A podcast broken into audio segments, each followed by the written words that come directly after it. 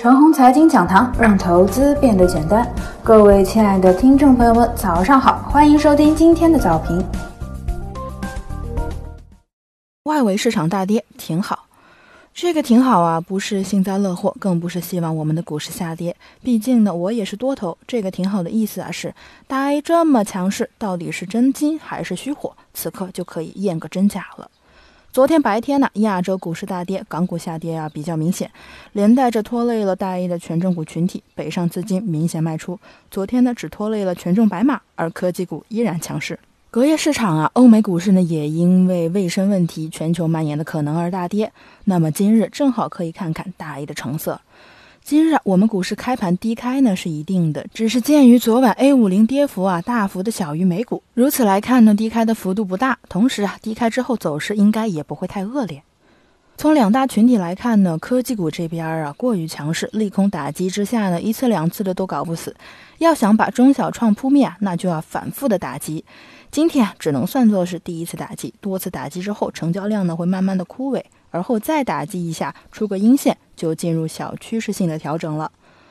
蓝筹和白马股这边呢，位置太低，偶尔跌一下可以，持续跌啊不现实。从指数的技术形态上看呢，一路涨上来，连一个简单的小头部结构都没有，暂时还难以持续持续性的调整。如果要出现持续性的调整，那技术上呢，只能是指数慢慢受压，被各种利空打击多次，指数慢慢走平，成交量逐步萎缩，而后一根阴线破位，那就要跌一阵子了。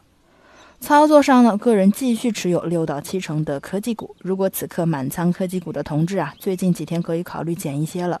当然，不是今天低开之后仓皇卖出，而是啊，最近一段时间逢高卖出。满仓减仓啊，不是谨慎，也不是看空，只是为了你能够留有一些余地。